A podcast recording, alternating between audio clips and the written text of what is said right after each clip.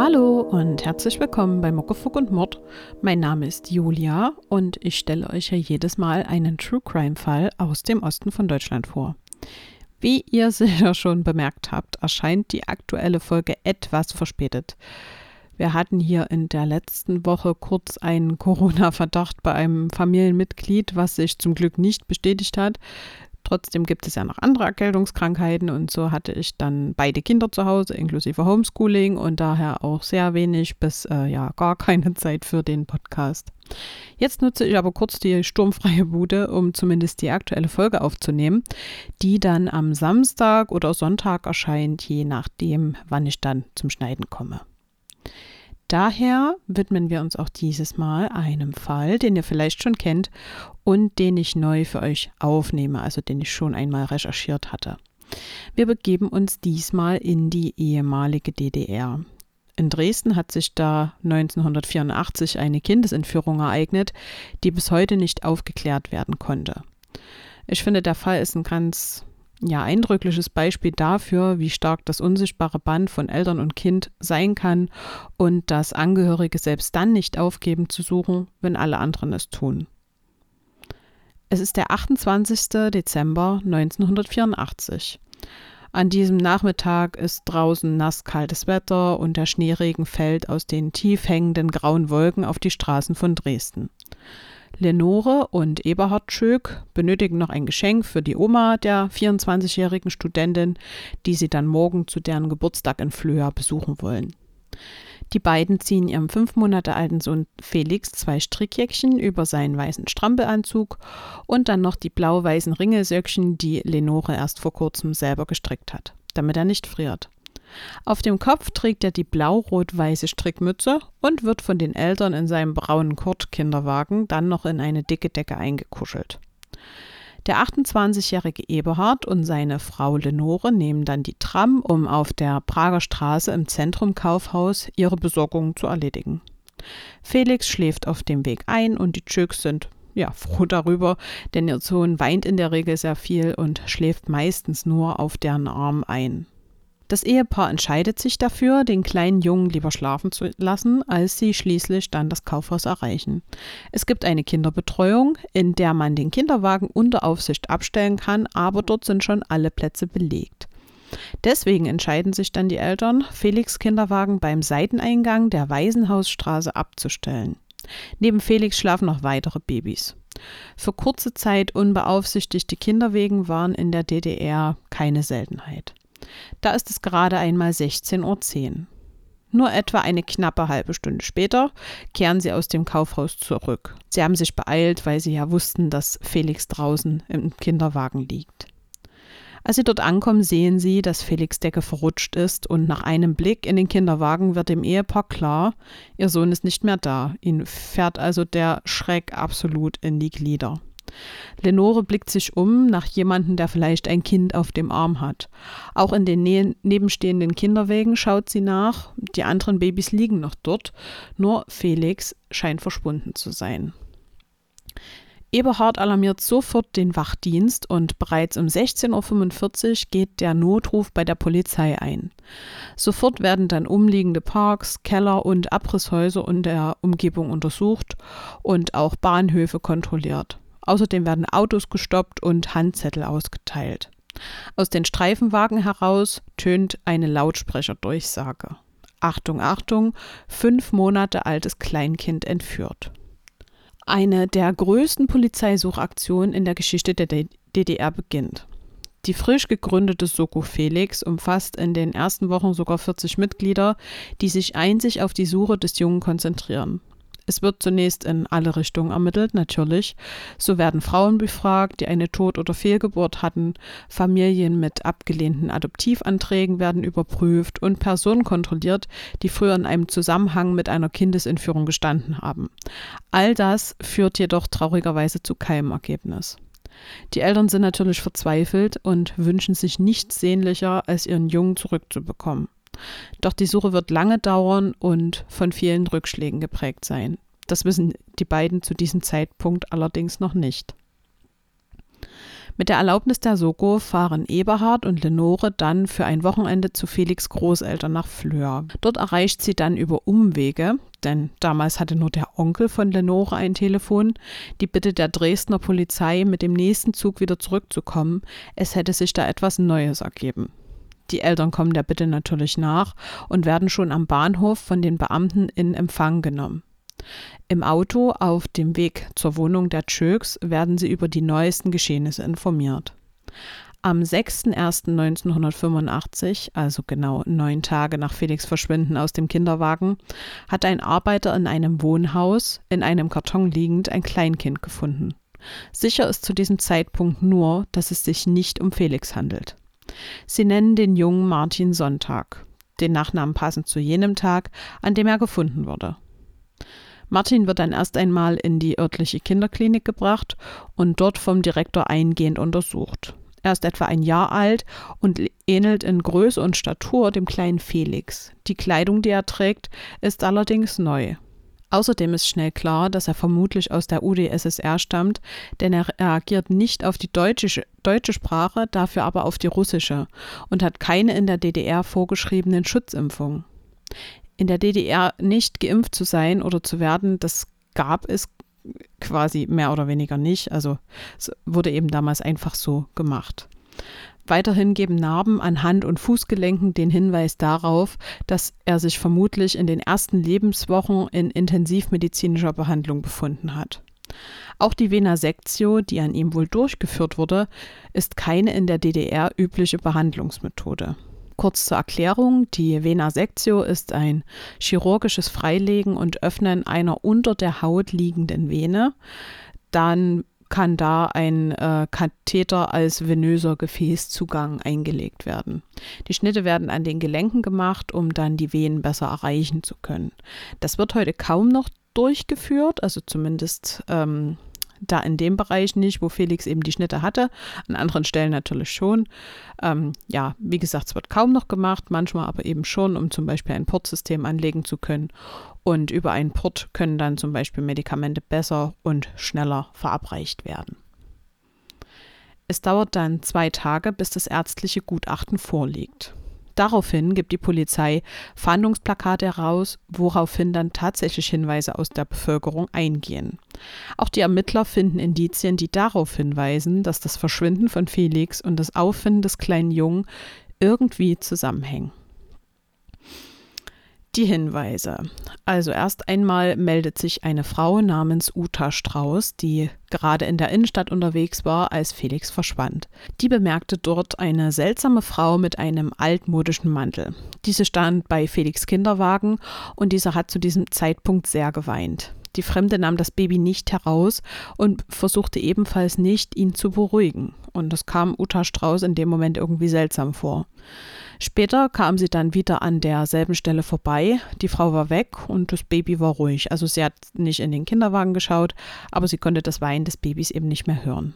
Ein weiterer Hinweis ist das Wickeltuch, in das das Baby oder ja, Kleinkind Martin eingeschlagen war. Das wurde nämlich in Militärkrankenhäusern der Sowjetunion genutzt. Außerdem wird der Karton, in dem sich Martin befunden hat, eingehender untersucht. Der kann dann der sowjetischen Post zugeordnet werden und stammt aus der Filiale der Armeehandelsorganisation in der Magazinstraße 17. Außerdem hat sich in dem Karton noch ein Schnuller befunden und die Tests ergeben, dass zwei unterschiedliche Babys ihn im Mund hatten. Damals gab es natürlich noch keine DNA-Analyse, aber man konnte wohl ähm, durch den Speichel herausfinden, äh, welche Blutgruppe der oder diejenige gehabt hat. Ähm, und zwar ist es so, dass ein Kind mit der Blutgruppe B, wie Martin Sonntag den Schnuller im Mund gehabt haben muss, und ein Kind mit Blutgruppe A, wie es bei Felix Tschök der Fall ist. Weitere Hinweise können die Anwohner des Hauses geben, in dem Martin Sonntag gefunden wurde. Und zwar ist es so, dass eine Stunde bevor Martin entdeckt wurde, ein sowjetischer Kübelwagen vor dem Haus geparkt hat und ein Jeep. Ähm, die Hecktür war dabei zum Hausflur gerichtet. Dann soll ein Mann mit einem Schlitten ein Paket zum Haus transportiert haben. Es gibt außerdem eine Beschreibung des Mannes, also ungefähr 35 bis 40 Jahre alt gewesen sein, schlank, 1,70 bis 1,80 groß und er trug einen grauen Mantel und Handschuhe. Diese Beschreibung trifft auf Risaltin Kajumowitsch Sultanov zu. Das ist der Hauptbuchhalter der sowjetischen Militärhandelsorganisation in Dresden. Und äh, wir erinnern uns, der Karton, in dem das Baby lag, was man ja gefunden hatte in dem Hausflur, dieser Karton stammte aus der Filiale der Armeehandelsorganisation. Also besteht da wohl ein, also für die Ermittler zumindest ein Zusammenhang. Für die Ermittler ergibt sich jetzt folgendes Bild. Die Angehörigen des sowjetischen Militärs entführen Felix am 28.12.1984 und verschleppen ihn am 6.01.1985 in die UdSSR. Vermutlich haben sie hierbei den Eilzug 994 von Dresden-Neustadt nach Brest genommen. Es ist nämlich damals so gewesen, dass die Waggons der sowjetischen Staatsbahn vom deutschen Personal nicht durchsucht werden durften. Kurz nach der Zugabfahrt setzt ein Mitarbeiter des sowjetischen Militärs, wahrscheinlich Sultanov, also dieser Hauptbuchhalter, den ich gerade kurz angerissen hatte, das russische Baby dann aus. Sultanov selbst darf aber zum damaligen Zeitpunkt von der Kriminalpolizei der DDR nicht vernommen werden. Es ist ein bisschen auffällig, dass er im folgenden Jahr nach seinem Heimaturlaub dann auch nicht zurück nach Dresden kehrt. Weitere Ermittlungen erfolgen natürlich. Die Militärstaatsanwaltschaft und das Ministerium für Staatssicherheit, was vier Jahre als Stasi bekannt sein dürfte, wenden sich dann mit einem Rechtshilfeersuchen an die Sowjetunion. Das wird dann allerdings erst am 25.07.1985 beantwortet. Die Antwort ist negativ. Es konnten keine zweckdienlichen Hinweise ermittelt werden. Beispielsweise steht in diesem Rechtshilfeersuchen, dass von 1983 bis 1984 keine Bluttransfusionen an Neugeborenen durchgeführt wurden und somit ja, können sie eben in dem Fall nicht weiterhelfen. Auch in allen anderen Punkten spricht sich die Sowjetunion negativ darüber aus, dass Angehörige der UdSSR etwas mit dem Verschwinden zu tun haben könnten. Im Dezember 1985 werden dann die Ermittlungen erstmal eingestellt und im Schlussprotokoll heißt es, Dagegen gegenwärtig die kriminalistischen Mittel und Möglichkeiten zur Aufklärung der Straftaten erschöpft sind und keine begründeten Aussichten bestehen, die unbekannten Täter zu ermitteln, wird vorgeschlagen, das Ermittlungsverfahren vorläufig einzustellen. Die Familie Tschök hat dann versucht, möglichst normal weiterzuleben, da die Ermittlungsarbeit nichts brachte. Sie haben dann zwei weitere Kinder bekommen, und zwar 1986 Sohn Fabian und 1988 Tochter Nadja, die dann natürlich erstmal die Aufmerksamkeit der jungen Eltern forderten. Dann kam die Wende mit Umschulung für die, für die beiden Eltern und auch neue Arbeit. Aber sie haben sich natürlich immer wieder an Felix, ihren ersten Sohn, erinnert. Beispielsweise schrieb das Gesundheitswesen Briefe wegen anstehender Impfungen und auch die Aufforderung zur Einschulungsuntersuchung erhielt die Familie Tschök. Sie erzählten ihren Kindern an Weihnachten 1998 das erste Mal von ihrem Bruder und stellten dann im Juli 2000 einen Antrag auf Wiederaufnahme der Ermittlungsverfahren in Sachen Kindesentführung. Dieses Verbrechen ist nach deutschem Recht jedoch verjährt und eine Wiederaufnahme nicht möglich. Die neu angekurbelte Suche nach ihrem Sohn birgt dann erstmal einige Rückschläge. 2001 stellen sie eine Vermisstenanzeige bei der Polizei, die jedoch zunächst keine neuen Erkenntnisse bringt. Im März 2003 folgt dann eine Einladung des russischen Fernsehens zur vermissten Sendereihe. Allerdings gibt es hier auch keine Hinweise aus der Bevölkerung. Im Sommer 2003 stellt die Staatsanwaltschaft in Deutschland dann ein weiteres Rechtshilfeersuchen an die russischen Behörden. Und in Deutschland nimmt sich ein Kriminalhauptkommissar dem Fall an. Sie versuchen dann Sultanov. Wir erinnern uns, das war der damalige Hauptbuchhalter der sowjetischen Militärhandelsorganisation, der ja in Dresden gearbeitet hatte und nach seinem äh, Jahresurlaub nicht wieder zurückgekehrt war. Ja, die versuchen eben den ausfindig zu machen und haben auch Glück. Sie finden ihn dann in Ufa, in der Hauptstadt Baschkiriens. Es folgt dann eine dreistündige Vernehmung am 6.01.2004. Er sagt, er sei nie mit irgendwelchen Kartons durch Dresden gelaufen und auch die genetischen Fingerabdrücke von ihm werden mit denen der Tschöks und Martin Sonntag abgeglichen, allerdings gibt es hier keinen Treffer. Die Angelegenheiten gehen also trotz der polizeilichen Bemühungen nicht so richtig voran. Die Tschöks bitten daher den DRK-Suchdienst um Hilfe. Allerdings erhalten sie eine Absage ohne weitere Begründung. Im Februar 2005 wendet sich das Ehepaar Tschöck an die damalige Bundeskanzlergattin Doris Schröder-Kopf, da Gerhard Schröder ja mit Wladimir Putin befreundet ist. Sie möchten, dass die Vermisstensache Felix an ihn herangetragen wird und erhoffen sich so politische Hilfe. Putin war nämlich damals Mitte der 80er Jahre Mitarbeiter des KGB und in Dresden stationiert. Im Mai 2005 erhalten sie allerdings von Doris Schröder-Kopf eine endgültige Absage zur Mithilfe. Im Herbst 2005 gibt es eine Antwort der russischen Staatsanwaltschaft und das Ergebnis des Rechtshilfeersuchens von 2003 liegt vor. Diese Antwort umfasst 120 Seiten, allerdings findet sich auch auf diesen 120 Seiten keine Antwort darauf, wo Felix ist. Die Familie Tschöck geht erstmals an die deutsche Öffentlichkeit. Es gibt dann diverse Ausstrahlungen im TV und auch Berichte großer Zeitungen. Insgesamt erfahren sie eine sehr positive Resonanz. 2007 wird nochmals ein Rechtshilfeersuchen deutscher Behörden an Russland und Weißrussland gestellt. Und 2014 meldet sich das Ermittlungskomitee der russischen Staatsanwaltschaft. In den letzten Jahren konnten sie eine Vielzahl junger Männer ausfindig machen, die in jenem Fall eine Rolle spielen könnten. 400 Fälle müssten jedoch noch überprüft werden. Bis heute gibt es da wohl keinen Abschlussbericht. Zumindest konnte ich nichts darüber finden. In den folgenden Jahren forscht die Familie weiter und hofft auf eine finale Aufklärung, wo sich ihr Sohn heute befindet. Jedoch vergebens. Im Dezember 2014 stellt die Staatsanwaltschaft Dresden Ermittlungen endgültig ein, nach 30 Jahren. Die Straftat ist verjährt und Felix wird zwar weiter als vermisst geführt, aber es wird eben nicht mehr aktiv nach ihm gesucht. Wir sind in der Nachbesprechung angekommen. Es gibt eine vermissten Seite, also Wo ist Felix nennt die sich, der Eltern. Die haben die Eltern eben angelegt für ihren Sohn. Da haben sie auch nochmal alle Informationen zusammengetragen. Ähm, die würde ich euch einfach mal in den Show Notes verlinken. Da könnt ihr ja selber mal nachschauen, wenn euch das interessiert. Da habe ich auch einen Großteil der Informationen her.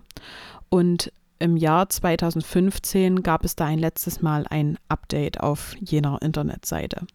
Da wurde Felix noch immer vermisst und ja, da stand, dass die Staatsanwaltschaft Dresden nicht mehr aktiv nach ihm sucht, da die Straftat ja nach nunmehr 30 Jahren verjährt ist.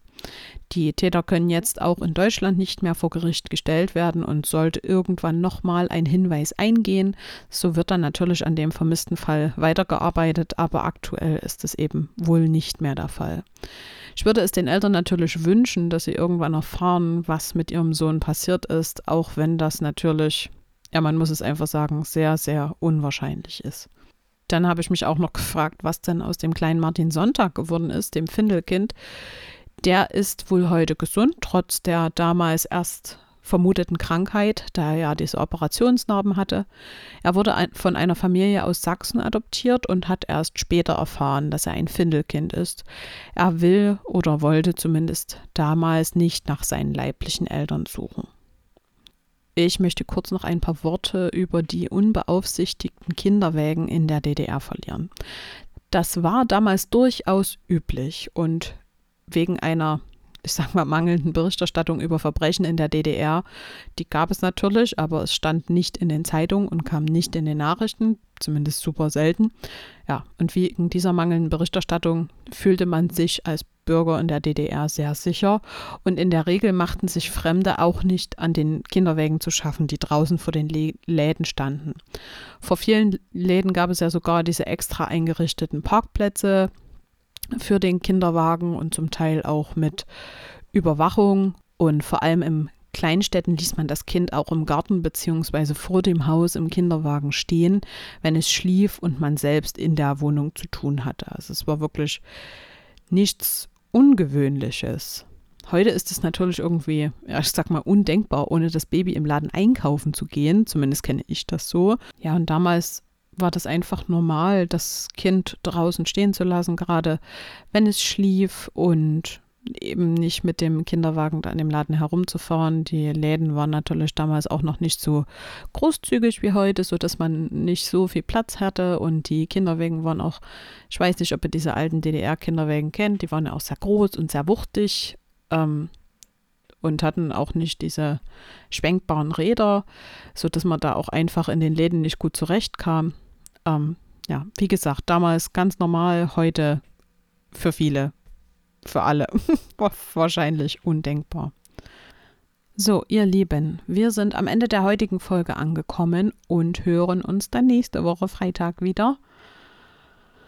Äh, insofern, dass nächste Woche alles hier wieder seinen normalen Gang geht, aber ich denke schon und ich bin, ich bin stets bemüht, das könnt ihr mir glauben. Bei Fragen, Anregungen und so weiter könnt ihr mir gerne einen Kommentar auf Instagram hinterlassen bei muckefuckundmord.podcast oder ihr könnt auch mal bei dem Blog vorbeischauen, den ich habe unter www.muckefuckundmord.de. Außerdem hat sich meine E-Mail-Adresse noch immer geändert, also die ist immer noch neu, mehr oder weniger, und lautet jetzt hello at muckefuckundmord.de. Also wenn ihr mich da irgendwie erreichen wollt, könnt ihr mir gerne eine E-Mail schreiben mit Fallvorschlägen oder was auch immer. Bis zur nächsten Folge in einer Woche. Bis dahin, bleibt gesund und lasst es euch gut gehen.